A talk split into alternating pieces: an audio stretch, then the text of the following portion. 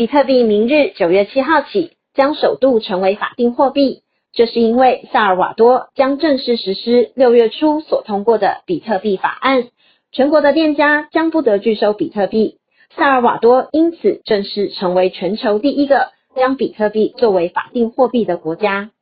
针对萨尔瓦多的这个首开先河的决定，萨尔瓦多的人民持正反两面看法。根据萨尔瓦多国内的中美洲大学调查，反对的比例约六十八 percent。萨尔瓦多的人民甚至为此上街抗议。支持比特币作为法定货币的民众，多属在外国工作的萨尔瓦多国民。统计显示，全国人口数六百八十二万人的萨尔瓦多，总共有两百多万人在国外工作。这些国外收入汇回萨尔瓦多的汇款总额，占萨尔瓦多 GDP 的。二十二 percent。加密货币的一大优势在于每一笔汇款只需要十到二十分钟，而且手续费低廉，每笔转账甚至最低可以到手续费零元。因此，对萨尔瓦多在外地工作的民众当然有很大的吸引力。他们的大力支持也因此是促成萨尔瓦多决定接受比特币作为法定货币的重要原因。至于反对的民众，他们主要担心比特币的流动性及价格的波动性这两大问题。他们担心没有一个稳定可以将比特币兑换回美元的途径，同时也更担心比特币的价格起伏太大，因此可能造成薪资或营业收入在一夜之间大幅锐减。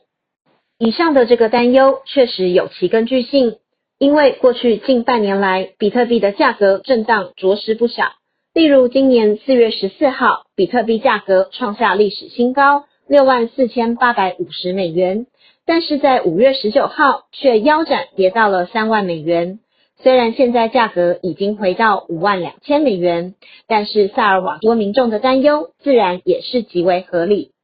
除了上述反对的理由外，另外还有近九成的民众表示不知道如何使用比特币。针对以上这些负面考量。萨尔瓦多政府的应应策略，除了广设比特币 ATM 之外，议会也批准成立一点五亿美元的比特币基金，并表示这个基金的宗旨在保证比特币和美元之间的可兑换性，借以降低比特币价格波动对民众收入的影响。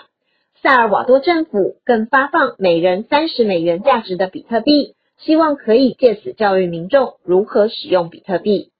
萨尔瓦多此次的创举，促成加密货币迈出了极大的一步，但比特币价格的波动性却仍是比特币成为法定货币时的一大考验。